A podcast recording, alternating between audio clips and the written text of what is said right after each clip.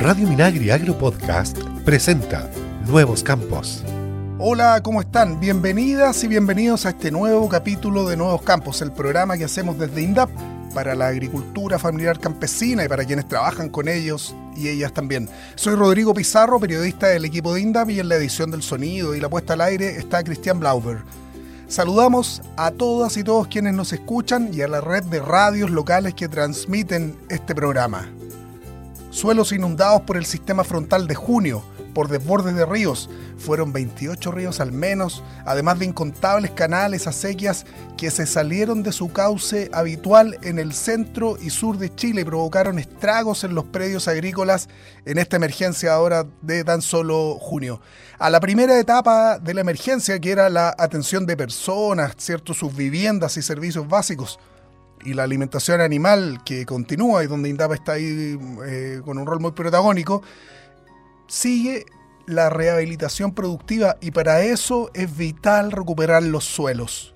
Estamos en este momento en contacto con la región de O'Higgins, con el especialista en suelos Jorge Carrasco Jiménez, ingeniero agrónomo, con un doctorado en manejo de suelos y aguas en la Universidad Politécnica de Madrid y actualmente subdirector de investigación y desarrollo de INIA Rayentue, que está ahí radicado en O'Higgins. Jorge Carrasco la lleva, así hay que decirlo en el tema de suelos, así tal cual. ¿Cómo está Jorge? ¿Qué tal, Rodrigo? Eh, muy buenos días. Bueno, eh, contento de poder eh, aportar algún conocimiento relacionado con todo lo que ha significado la problemática del anegamiento, inundaciones primero y después anegamiento de, de los predios agrícolas provocado por los ríos y bueno, y por las grandes precipitaciones que hubo entre el 22 y 23 de junio en la zona central de Chile. Así que encantadísimo de estar aquí, bueno, compartiendo con usted esta entrevista. Sí, qué bueno contar con su, con su voz acá, porque bueno, usted, como, como lo presentábamos, está ahí en terreno y nos importa mucho que las agricultoras, los agricultores puedan tener todas las vías de información para, para tomar medidas. Eh, tan solo este martes 9 eh, estuvimos con usted ahí en terreno en un predio cubierto de sedimentos que, repartió el río Cachapoal, ¿cierto? En la comuna de San Vicente. Allí se reunieron 30 pequeños agricultores en esta actividad organizada por INDAP que, llegaron a una charla encabezada por usted.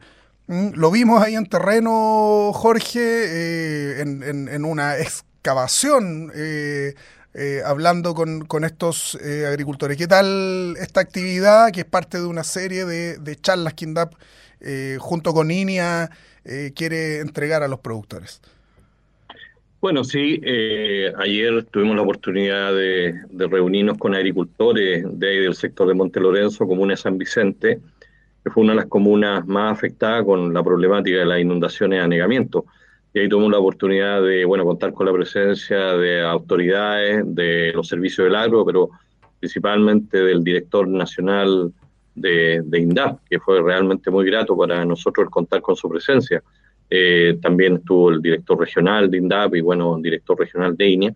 O sea, realmente las autoridades eh, estaban en terreno ahí apoyando la actividad con los agricultores, así que es una cosa muy, notable.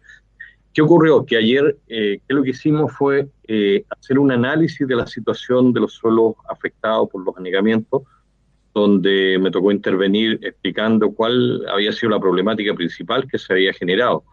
Porque tenemos que pensar de que el problema de las inundaciones dejó anegamiento con distintas intensidades. O sea, ¿qué es lo que quiero decir con esto? El anegamiento generó acumulación de sedimento que traía el río, y por supuesto que eh, la condición que se dio en las distintas comunas afectadas no fue lo mismo. Y yo creo que esto es lo mismo que ha pasado a lo largo de todo el país. ¿Por qué? ¿Qué ocurre? Que de acuerdo a la, prospección que nosotros hicimos en terreno, nos encontramos con eh, capas de sedimento iban desde los 10 centímetros de altura hasta el metro incluso en algunos sectores de aquí de la comuna de Costauco. O sea, realmente creo que aquí en la región de O'Higgins, al menos, creo que la comuna más afectada fue la comuna de Costauco definitivamente, porque hubo situaciones donde el río entró a los predios, algunos predios de agricultores, y al salir el, agua salió con una intensidad y velocidad tal de que arrastró suelo cultivable, entonces en algunos casos dejando un porcentaje importante de piedra y arena sobre la superficie, lo cual significa que hubo un daño tremendo a la estructura del suelo. pero por otro lado también hubo casos de predios donde se vieron afectados por estos anegamientos que no pasaron más allá de los 20 centímetros de, profundidad, altura el, sedimento, lo cual eso ya es un mal, digamos, dentro de todo lo malo que ocurrió, un mal menor. Porque tenemos que pensar y, bueno, eh, llevar a lo mejor nuestra memoria a la época cuando estudiamos en el colegio, nos hablaban de, de Egipto, en los ramos de historia y se hablaba de que la agricultura de Egipto dependía en gran medida de las crecidas del río Nilo, bueno, fue de alguna forma lo que ocurrió acá en, el mes de junio con los predios de los agricultores, porque se dio la situación donde el río, al entrar eh, y después retirarse, dejó sedimento, esa capa de sedimento, que tiene un, detallito bastante interesante e importante. Resulta que el sedimento que dejó, dejaron en todos los predios que se vieron afectados, en, mayor o menor intensidad. Eh, está compuesto fundamentalmente de arcilla, de limo, eh, que son partículas finas del suelo, arena, por supuesto, arenas gruesas, arenas media y finas, pero también algo fundamental, que es, yo diría, la madre de todas las batallas en todos los suelos agrícolas del mundo, dejaron materia orgánica. Nosotros hicimos análisis de materia orgánica y nos encontramos en distintos predios que iban del orden del 4 a un 8% de, de materia orgánica que, que quedó en los suelos. Y eso significa una fertilización que difícilmente un agricultor podría, eh, digamos, conseguir, dado que si queremos subir los niveles de materia orgánica, una forma de subir los niveles de materia orgánica a los suelos es adquiriendo compost bioestabilizado, guanos de ave, guanos de vacuno, o sea, cualquier forma de guano que se aplica al suelo mejora el nivel de materia orgánica. Entonces, ¿qué es lo que ocurre? De que los ríos, eh, además de dejar sedimento bueno, y todo el daño que provocaron en algunos casos, pero también dejaron algo bueno, sobre todo en esos terrenos, como le digo, que no pasaron más allá de los 20, 30 eh, centímetros de altura del sedimento, dejaron también un contenido alto de, materia orgánica. Entonces, ¿qué es lo que ocurre? De que eh, afortunadamente nosotros como INEA, junto a INDAP, estuvimos en terreno eh, revisando las condiciones en las que quedaron los, los, terrenos, por supuesto, y qué es lo que ocurre de que nos dimos cuenta de que eh, donde el sedimento no sobrepasaba los 20 centímetros de altura, eh, era posible entrar con un tractor posteriormente en forma casi inmediata, eh, un tractor y un arado, de, en este caso de vertedera. Entonces, ¿qué es lo que ocurre? De que el arado de vertedera tenía que ser un arado que tuviese la capacidad de una aradura profunda, es decir, 25 y casi 30 centímetros de profundidad. ¿Qué es lo que ocurre? De que se hizo el trabajo de aradura de suelo, que significó inversión e incorporación de este sedimento que quedó en la superficie, y claro, y que eh, se unió junto al, suelo que, original del terreno, o sea, la matriz original del suelo. Entonces, esa mezcla eh, definitivamente que se produjo con la aradura, creo que fue una cosa que tiene un valor enorme porque eh, pensemos que la mayoría de los suelos que están en la cercanía de la ribera de los ríos, que se vieron afectados por esto, estas inundaciones de anegamiento, en su mayoría son suelos de textura franco-arenosa, arenosa, y realmente, o sea, no es un suelo en cuanto a las características químicas de aporte nutricional, no es tan importante en comparación si estuviésemos hablando, por ejemplo, de un suelo arcilloso, franco-arcilloso, que tiene un nivel más alto de arcilla y, y de. Entonces, ¿qué es lo que ocurre? De que aquí se produjo eso, una situación donde el río favoreció a agricultores eh, y siempre y cuando ellos casi en forma inmediata hubiesen tomado la precaución de arar eso, porque realmente lo que nos dimos cuenta en terreno, por supuesto que esto eh, con evaluaciones hicimos ahí con una pala midiendo a qué profundidad habían llegado los sedimentos y ahí como nos dimos cuenta de que habían potreros o terrenos que habían sido inundados y con un sedimento no mayor a a 15, 20 centímetros de altura, por supuesto que era recomendable incorporar inmediatamente una labor de aradura, no obstante que el suelo todavía podía estar húmedo, pero claro, había que hacer esto a la brevedad, producto de que justamente cuando ocurrió esto entre el 22 y el 23 de junio, todas estas precipitaciones, acá en la zona central, en la zona de la región de O'Higgins, estaba anunciada una lluvia la semana siguiente, dos semanas siguientes. Entonces, a lluvia no sabíamos con qué intensidad podían venir. Y ahí sí que se iba a complicar mucho el manejo del suelo, porque si ya el suelo ya de alguna forma se selló, porque también hay algo importante que señalar, cuando en un suelo llega limo o, un suelo tiene un alto contenido de limo, uno de los principales problemas que se producen desde el punto de vista físico del suelo es el sellamiento de los poros del mismo. O sea, ¿qué quiero decir con esto? Un suelo se caracteriza por poseer algo que se llama eh, un nivel de macroporosidad, que está eh, relacionado con el movimiento del agua y el aire a nivel del, perfil del suelo. Y bueno, y junto a la microporosidad, eh, que tiene que ver con los poros más pequeños, que son los que retienen ya más agua por más tiempo, condiciona lo que se llama la porosidad total. Y la porosidad total se ve afectada cuando hay una presencia alta de limos. Entonces, ¿qué es lo que ocurre? Si a la vez viene desde fuera de forma externa se incorpora eh, un volumen importante de limos sobre la superficie del terreno. Esos limos quedan sueltos porque tienen la particularidad de que los limos, a todo esto, la partícula de limo es similar al tamaño, a ver, para que, para que entiendan los, radios escucha, el limo tiene el tamaño eh, aproximado de una partícula de talco. Yo creo que todas las casas alguna vez hemos usado talco, sobre todo las madres cuando cambian a los bebés, usan talco. Eh, entonces, ¿qué es lo que ocurre? Que el talco, el tamaño de la partícula de talco es similar a la del limo. Entonces, ese tamaño de partícula, cuando entra al suelo, arrastrado por el agua de riego, por el agua de lluvia, va sellando los poros del suelo. Entonces, se puede llegar a una condición de que realmente se ven bastante serio y, ya pasa a ser ya un, problema colateral, que es el sellamiento interno de los suelos. Eh, y ese sellamiento interno del suelo es porque se van tapando los macroporos, se van tapando los poros en general, y eso dificulta mucho lo que es el movimiento del agua en el perfil suelo y por supuesto el movimiento de oxígeno a nivel de las raíces de las plantas después cuando están establecidas. Y eso por supuesto que afecta al desarrollo de cualquier cultivo que se llegue a establecer. Entonces, mirado desde ese punto de vista, eh, no obstante que el limo pudo ser un aporte para mejorar de alguna forma la textura del suelo, también pudo haber provocado o puede provocar eh, esos problemas. Entonces, por eso que el agricultor tiene que poner mucho ojo en esto y de hecho ya no solamente incorporar lo que es la labor de aradura e inversión, que fue yo diría la primera etapa innecesaria, pero de aquí para adelante el agricultor tiene que por lo menos cada dos años incorporar una labor de escarificado o de cincelado del suelo para ir facilitando o rompiendo cualquier posible sellamiento interno que se vaya a producir por la infiltración del limo hacia las capas más profundas y que vayan sellando los poros del suelo. Sabemos que los agricultores, eh, Jorge tiene mucha sabiduría, ¿cierto?, en, esto, en estos temas, pero aquí estamos hablando de un análisis técnico eh, que eh, entendemos requiere algún equipamiento. Usted habla de una situación de de, de, oportunidades en algunos casos a propósito de esta materia orgánica que, es una... Bendición de Dios. claro, es, una, un desafío también de, de instituciones. INDAP tiene un programa de suelo justamente pensado para eh, preservar... Eh, esto, este, este, este, espacio tan, tan, tan relevante y sabemos lo, lo, que cuesta. Entonces, por eso se entiende el, cómo usted lo destaca. Pero bueno, hay otros lugares donde la situación, me imagino, claro, fue distinta, son, eh, son mayores alturas. Eh, ¿cómo, ¿Cómo un agricultor, y me imagino que es lo que ahí le van preguntando a usted en terreno, va resolviendo ese, ese va tomando esas decisiones. Sabemos que están los técnicos también ahí encima, los equipos de INDAP, bueno, y en consulta con ustedes, pero cómo ellos van a, simple vista. usted dice que al principio era importante el arado. Lo, hicieron, lo pudieron hacer, hubo, posibilidades, y hoy, día, ¿qué es lo que deben ir haciendo ellos para, para comprender un poco las posibilidades que tienen? ¿Cómo, cómo, cómo ellos un poco se enfrentan a su, a su terreno?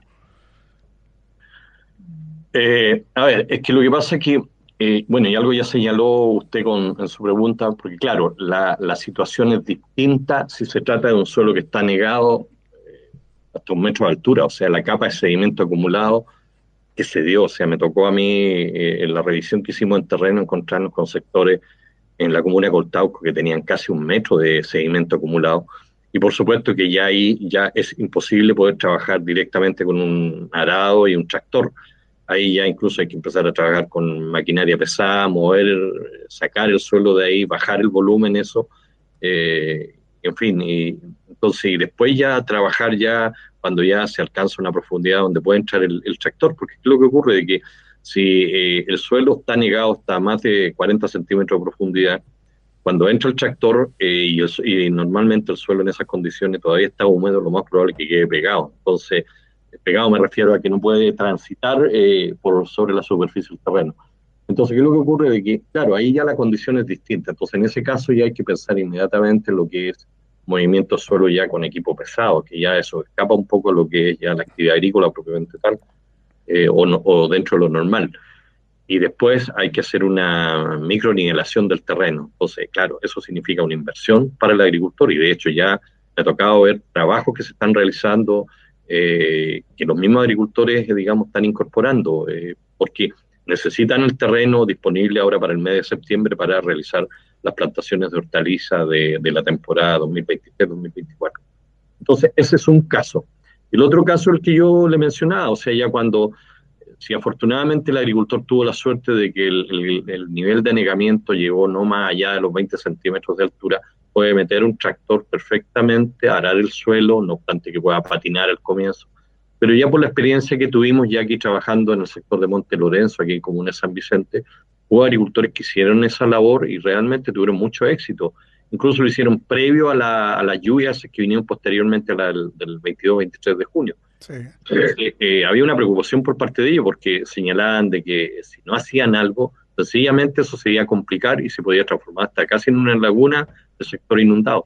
Pero realmente tuvieron bastante éxito porque después nos tocó ver el efecto de la labor de aradura, no obstante que el suelo estaba bastante húmedo, pero se pudo hacer con arado de vertedera y resulta que después cuando vinieron las lluvias eh, tuvimos la oportunidad de ver el terreno y no había para nada inundación, todo lo contrario, el agua infiltró.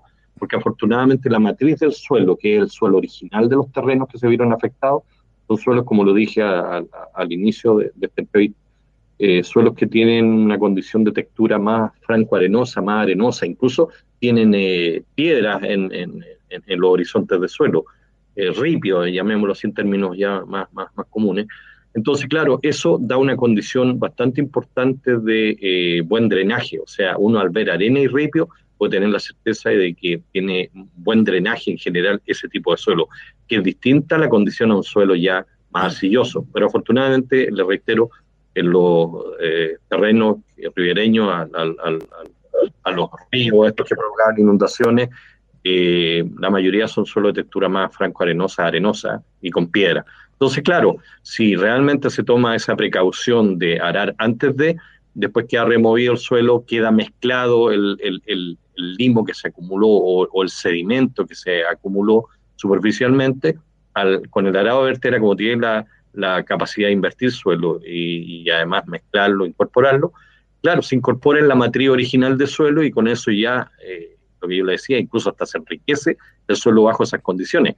Incluso yo le, para darle tranquilidad a los agricultores, que todos esos agricultores que recibieron sedimento de los ríos, que tienen un alto contenido de materia orgánica y arcilla, eh, no le quepa duda que los próximos años van a tener muy buenos rendimientos y muy buenas producciones, porque realmente por cosas de, del destino, esta inundación en esos casos favoreció la mejora de, esos suelos, pero debe ir asociado a labores de manejo de, de ellos, como primero, lo que yo le decía, la labor de incorporación de estos sedimentos, de inversión de estos sedimentos, incorporación con el suelo original, mezclarlo con ese suelo original, y después posteriormente, eh, incluso yo recomendaría ya, cuando el suelo esté un poco más, más seco, meter un arado escarificador, un arado cincel, que tiene una forma de actuar distinta al arado de vertedera, porque eso no invierte en suelo, sino que provocan remoción, resquebrajamiento de suelo, estallamiento de suelo, y por lo tanto pueden ir rompiendo cualquier posible punto donde se pueda generar una ligera compactación o un sellamiento y con eso van a favorecer la aireación y la porosidad del suelo. Justamente iba a preguntarle esa suerte de, de, paso a paso que a veces ayuda a organizarse. Usted habla entonces de la incorporación de sedimento y luego un arado más específico. ¿Sería esa las primeras etapas entonces de, para, para, enfrentar esto y para tratar de normalizar la, la producción? Eh, y bueno, eso es lo que respecta a lo que es maquinaria agrícola. Mm. Y por supuesto, agricultores que se vieron más favorecidos con la acumulación del sedimento. Eh, pero también hay casos de agricultores donde el terreno quedó prácticamente en la superficie casi sin la acaparable, o sea, porque el río arrastró un volumen importantísimo de suelo, le dejó piedra y arena. Entonces ya ahí hay que hacer un trabajo más a largo plazo y ahí hay que partir inmediatamente ya con, bueno, si el suelo quedó desnivelado, hay que hacer una nivelación, micronivelación de ese suelo y ya empezar a hacer aplicaciones de guano, de, pollo, lo que recomendamos, guano de ave, bueno, en realidad cualquier tipo de guano el que disponga el agricultor e incorporarlo en el suelo para ir recuperando el nivel de materia orgánica. No solamente guano, sino que también hay compost bioestabilizado, que es otra alternativa bien interesante, que existen en el mercado, se comercializa y se aplican en dosis de 8 a 12 toneladas por hectárea aproximadamente. Y esto el agricultor lo vaya haciendo gradualmente eh, año a año. Y aquí creo que hay una ventaja importante del programa de recuperación de suelo degradado del Ministerio de Agricultura, donde INDAP tiene un, papel fundamental con la pequeña agricultura, eh, que eh, yo lo que les recomendaría a los agricultores que presenten planes de manejo INDAP, por supuesto con operadores del programa CIRS autorizado, acreditado, y postulen a financiamiento que les permita cubrir parte de los gastos lo que significa eh, la aplicación de guano, la incorporación de ello y por supuesto también de la compra de esos guanos o la compra de compost bioestabilizado. Aquí hablamos eh, de, bueno, de, ya de insumo específico. También ahí usted hace recomendaciones, me imagino que, que, le consultan. Ahí, bueno, usted habla del, del, guano, eh, probablemente también hay que hacer recomendaciones de la cantidad de guano que utilizar según los terrenos. Se, uno piensa que mientras más eh, fertilizante pone en un lugar, pudiera esto ser mejor. Entendemos que los especialistas saben y los agricultores que eso tal vez no es así. Ahí hay detalles que usted tiene que estar eh, indicando, ¿no? Sí, bueno, aquí yo creo que eh, ha habido una muy buena, digamos, simbiosis entre INDAP e INIA en ese sentido y también hay que reconocer el, trabajo que ha realizado aquí en la región el Ceremi de Agricultura nuestro Ceremi de Agricultura inmediatamente cuando empezó a eh, aparecer toda esta problemática, lo primero que nos pidió no solamente Ceremi de Agricultura, sino que otras autoridades también solicitaron directamente a la Dirección Nacional de INEA la posibilidad que nosotros como especialistas apoyáramos lo que era la evaluación del daño que se había provocado en el suelo. Claro, cuando partimos, partimos realmente un poco preocupados por todo lo que estábamos observando, pero eh, le reitero, en la medida que fuimos evaluando distintos casos, caso a caso, nos encontramos con predios que realmente, en vez de haber sido perjudicados absolutamente, como hubo casos, sí, porque yo le digo sectores o terrenos que sí se vieron bastante afectados. O sea, de hecho hubo terrenos que incluso en las entradas de agua se produjeron puntos como piscinas, o sea, piscinas naturales, que en realidad lo dejó el, río al excavar el suelo hasta una profundidad más allá de un metro. Entonces dejó acumulado un volumen importantísimo de, digamos, de agua acumulada y que eso genera mucho problema porque, claro, para sacar eso, mejorar esa condición, eh, una cosa que toma días, semanas, y además que después hay que recuperar el volumen de suelo que se perdió. Entonces, eso sí que es complicado para esos agricultores. Pero ¿qué es lo que ocurre? Que el caso de, de, los terrenos, digamos, que todavía eh, eh, podían tener la posibilidad de cultivar, ser cultivados este año, incluso con plantaciones de hortalizas ahora en el mes de, de septiembre, ¿qué es lo que ocurre? De que eso, esa situación es distinta, le reitero, a lo que pasó ya en los casos más extremos. De que también en forma paralela lo que nos pidieron eh, directamente al Instituto de Investigación Agropecuaria es hacer un catastro o hacer una evaluación de los suelos y para ello el línea cuenta con un laboratorio de física de suelo que nos permite medir lo que yo le había señalado, esos parámetros cuando hablaba de macroporosidad, la porosidad total, incluso medimos hasta la conductividad hidráulica del agua, o sea, cómo se mueve el agua en el perfil del suelo. Entonces yo creo que una de las cosas importantes que además de lo que significaba apoyar en forma inmediata a los agricultores con recomendaciones, trabajando en conjunto con INDAP y los distintos procesales de las comunidades afectadas, ahí yo también quiero destacar eh, que había un papel muy importante en el caso del trabajo nuestro, porque hemos sido bastante bien apoyados por los PROESAL y los INDAP de cada comuna. Porque claro, si realmente no hubiésemos contado con el apoyo de ellos, difícilmente incluso hubiésemos podido acceder y llegar a los predios afectados, porque usted comprenderá que para eso sí se necesita el conocimiento de la zona, y eso lo proporcionaron fundamentalmente los técnicos y profesionales de los PROESAL.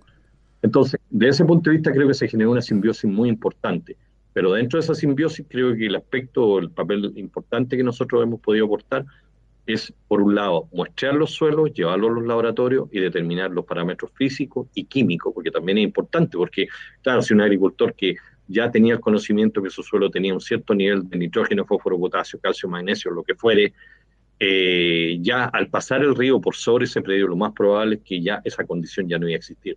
Entonces también era importante el poder establecer cuál había sido la condición nutricional en la que habían quedado los suelos, así como nos encontramos con la agradable sorpresa que con esta acumulación de sedimento que yo le digo, se acumuló en los primeros 10 a 20, 25 centímetros de suelo, en una condición donde llegó más materia orgánica y esa materia orgánica que eh, depositó el río, no le queda duda que después en el tiempo incorporar al suelo se va a descomponer y va a liberar nutrientes y a lo mejor parte de los nutrientes que se pudieron haber perdido se van a recuperar en el mediano plazo.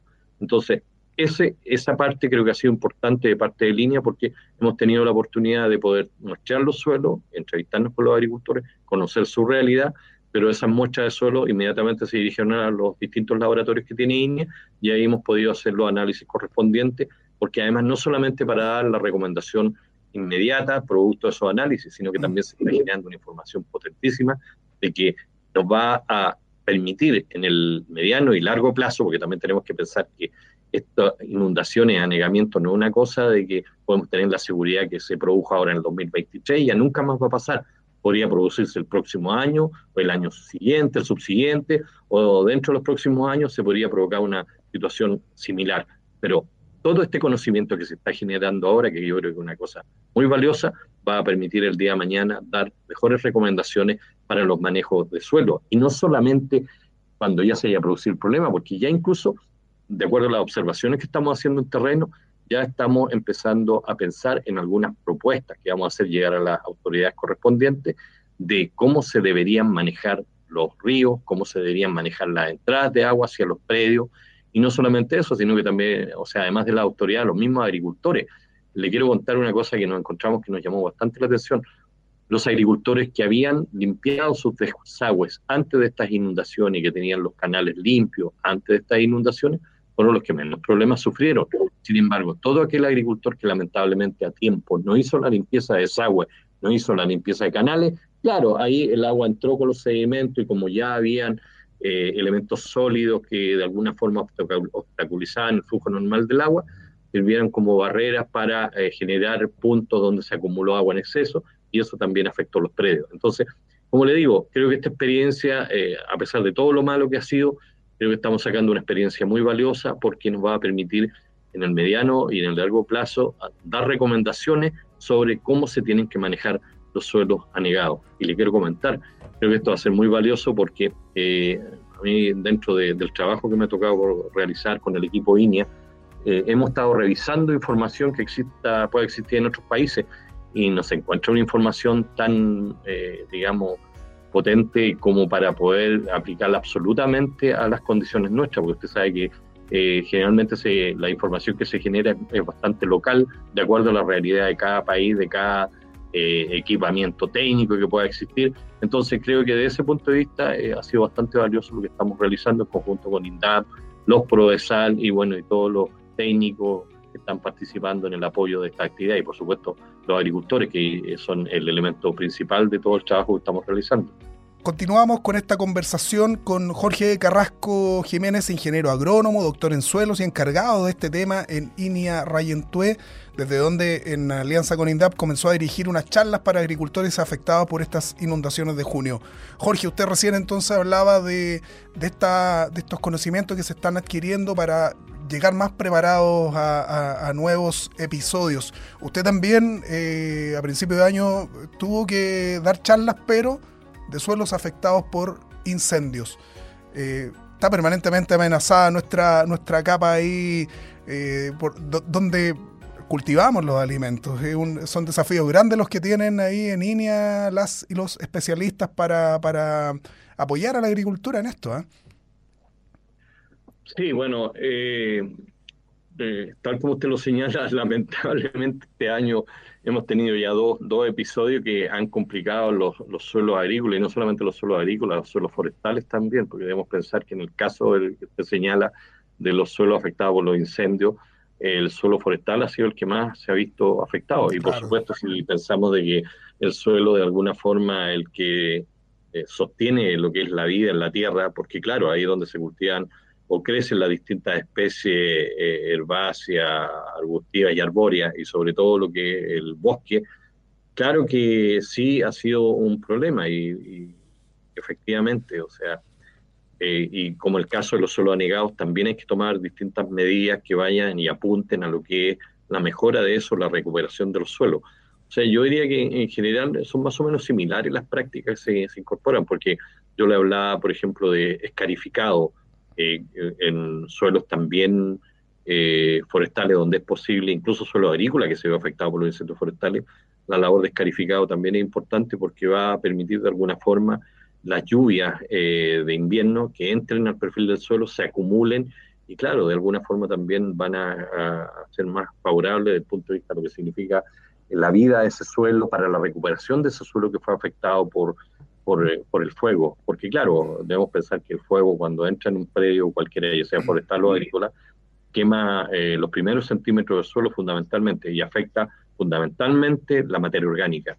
Y al quemarse la materia orgánica, eh, en una forma simple de decirlo, se afecta lo que es la cuenta corriente del suelo. Tenemos que pensar que la materia orgánica en el suelo, cuando se descompone, libera eh, macronutrientes y micronutrientes que son fundamentales para el crecimiento de, la, de los cultivos y de las especies forestales en general. O sea, todo lo que sea especie vegetal se desarrolla en el suelo fundamentalmente y que separamos, por supuesto, esto de lo que significa la producción bajo invernadero, que ahí se trabaja de otra forma, eh, pero en general, en, la, en forma extensiva, el suelo es el elemento fundamental para el desarrollo de toda especie vegetal y por lo tanto hay que cuidarlo. Entonces ahí es donde yo quiero invitar a los agricultores a que se sumen a lo que significa el, el manejo conservacionista de los suelos.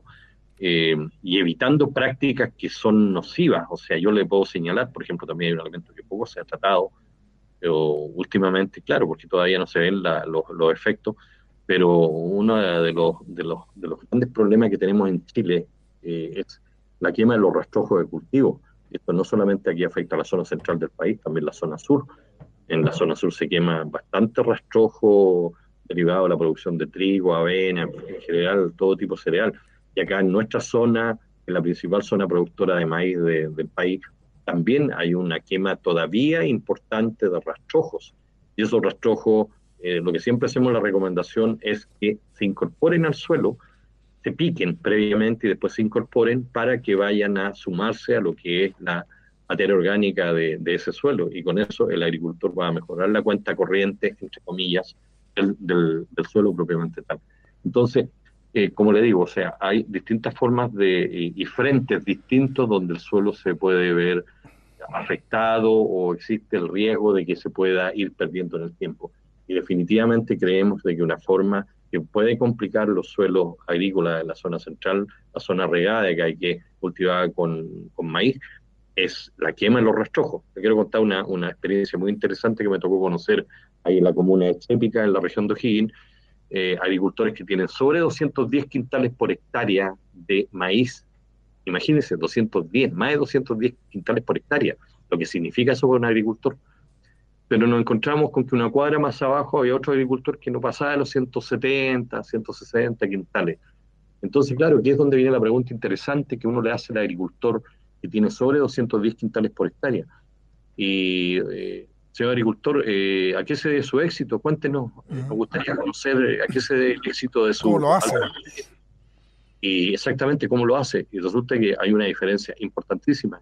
¿Sabe lo que me indicaban todos esos agricultores que tienen más de 210 quintales por hectárea? Principalmente no quemamos los rastrojos.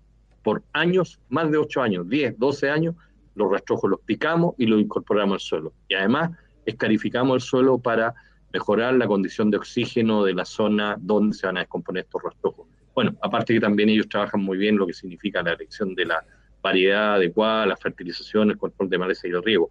Pero ellos me decían que lo clave era no quemar los rastrojos, sino que picarlos muy bien picados e incorporados. Porque ellos mismos se dieron cuenta de que en la medida que picaban eh, con mayor intensidad los rastrojos, cuando se incorporaban al suelo, también se descomponían de una forma más, más rápida, más fácil, si se hacía tradicionalmente el picado de ellos con las eh, conocidas rastras de disco, que muchas veces dejan trozos grandes de rastrojo que después cuando se incorporan al suelo quedan incluso hasta la temporada pasada y el agricultor se la encuentra cuando va a sembrar nuevamente maíz y ve que todavía hay rastrojo de la temporada pasada incorporado al suelo, pero el error fue porque no lo picó convenientemente. Entonces, eso indica claramente de que los rastrojos previos a la incorporación al suelo hay que picarlos muy bien y facilitar esa descomposición, como agregando una pequeña dosis de urea, alrededor de un saco por hectárea, para facilitar la descomposición, porque resulta que la descomposición de rastrojo, los microorganismos toman nitrógeno del suelo y utilizan ese nitrógeno para esa descomposición.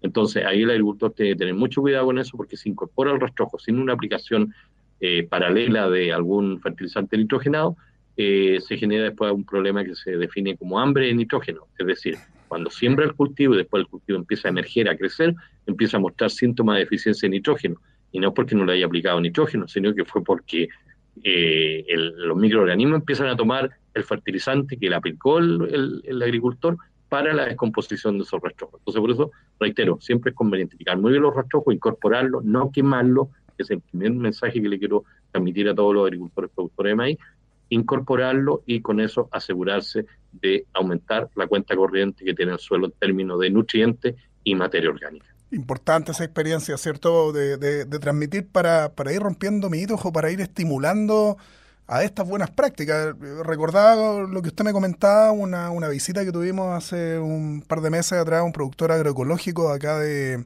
San Esteban, quien, eh, quien está enfocado en la fabricación de biofertilizantes. Él en su predio, además de que cultiva, tiene, bueno, usted sabe, un predio agroecológico tiene 100, 200 especies distintas, eh, estaba también concentrado en eso y, participa en charlas y le va contando a los productores vecinos eh, con un Excel en pantalla cómo ha ido mejorando sus rendimientos eh, con, la inversión que ha hecho y con la producción. Y ahora bueno está enfocado en, en, un circuito local de, entrega de estos insumos para ir justamente rompiendo como le decía esos, mitos o esos, esos temores que hay a, ciertas prácticas o que, o que significan más trabajo o que significan más recursos pero que finalmente se traducen se traducen en lo que usted dice o sea mejores rendimientos finalmente Sí, no, eh, definitivamente todas esas prácticas contribuyen a la mejora de los suelos. Y en la medida que los suelos mejoren también mejora la producción de los cultivos. Y por supuesto que también algo que es importantísimo, eh, debemos pensar, y lo reitero, el suelo sostén de todos los cultivos, de todas las especies vegetales de la tierra. Entonces, claro, tenemos que hacer todo lo posible por cuidarlo. Y por supuesto que una forma de cuidarlo es no quemar los rastrojos, vuelvo a insistir, y por supuesto que eh, prevenir y evitar los incendios, porque eso también causa un daño tremendo. Pero también hay otro elemento que es importantísimo, que es el tema de la erosión. Muchas veces las malas prácticas de manejo de suelo, eh, sobre todo en áreas de, de terrenos con topografía irregular, topografía dependiente, con pendientes, eh, se facilita el escurrimiento del agua por la lluvia. Llueve, el agua cae sobre la superficie del terreno y claro, eh, si el suelo está desnudo, eh, no hay cobertura vegetal, empieza a escurrir superficialmente y el escurrir superficialmente va arrastrando partículas de suelo y eso es erosión. Y esa erosión también es otro tema importantísimo que hay que combatir y enfrentar porque a la larga nos puede llevar a una situación muy similar a lo que eh, se ha dado de alguna forma en países de Europa y en algunas zonas de Estados Unidos, donde por años se hizo una agricultura intensiva eh, estoy hablando de la década del 40, década del 50, donde no se le prestó la atención que hoy día sí se le está dando a los suelos en el mundo. Y claro, lamentablemente hubo sectores que se vieron absolutamente degradados y donde ya era complejo el poder producir en forma rentable cultivo. Y así me tocó alguna vez ver en la zona sur de España eh, localidades que incluso ya se había hecho prácticamente abandono de, de, lo que es la agricultura, o sea, incluso hasta con inmigración de habitantes de algunos poblados, producto de que no se cuidó el suelo en el tiempo y finalmente ya el producir ya no era rentable para ningún tipo de agricultura. Afortunadamente España eh, está invirtiendo muy fuerte, y esto no solamente en España, en, Australia también, para la recuperación de lo que significan todos estos, suelos que se han visto afectados en el tiempo. Eh, tengo que contarle algo, la formación de un centímetro de suelo en profundidad puede tomar 100 a 1000 años. 100 a 1000 años. Y se da el caso que muchas veces por un manejo irresponsable de parte nuestra, como es usar técnicas que erosionan los suelos, quemar rastrojos, y bueno, y en fin, otras distintas prácticas nos pueden llevar a que ese centímetro de suelo que se produjo, se, se digamos, se desarrolló en cosa de cientos de años, incluso mil, mil años, eh, se pueda perder en una o dos temporadas. Entonces vea usted la magnitud de lo que significa el daño al suelo. Recordaba con sus palabras, Jorge, una conversación que tuve en, otro programa nuestro de INDAP con su colega Cecilia Céspedes, ¿ah? de, de INEA también. Sí, eh, una gran profesional, la Cecilia Céspedes, que ella ya se alejó de nuestra institución, pero era, tenía un valor y tiene un ah. valor enorme para la agricultura nacional, porque ella es una de las productoras o, digamos, investigadoras en temas de agroecología, producción con formas, digamos, que están orientadas a la recuperación y mejora de los suelos. Así que realmente hemos sentido mucho que se nos haya ido Cecilia. Un gran valor, una gran profesional. Un saludo.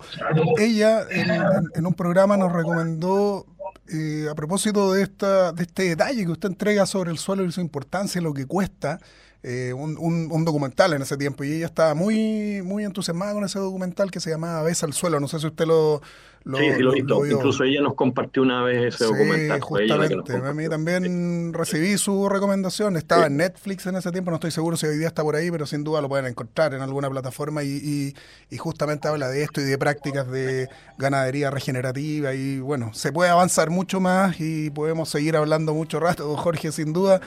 Eh, vamos a dejar pendiente nuevos temas en torno al suelo, no, nos importa mucho. Quiero darle las gracias por su participación en este capítulo de Nuevos Campos. ¿Mm?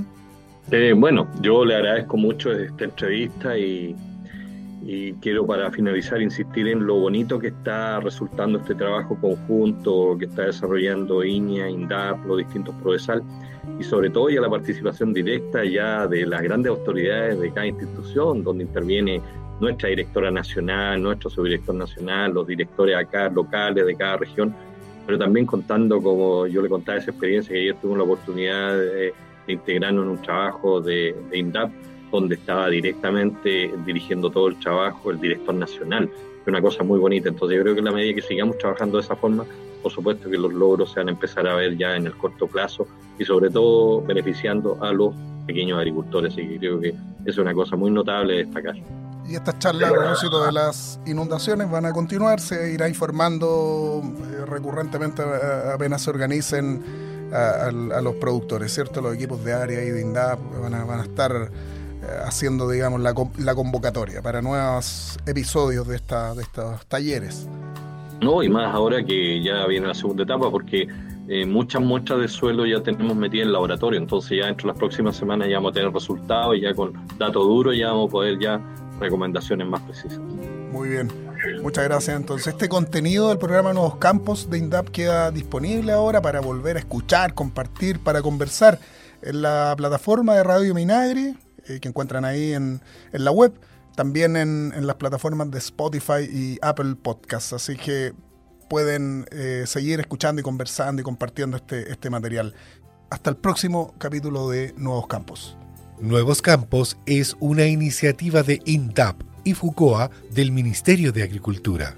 Escucha este y otros programas de Radio Minagri Agro Podcast en el sitio web www.radiominagri.cl y síguenos también en Spotify y Apple Podcast.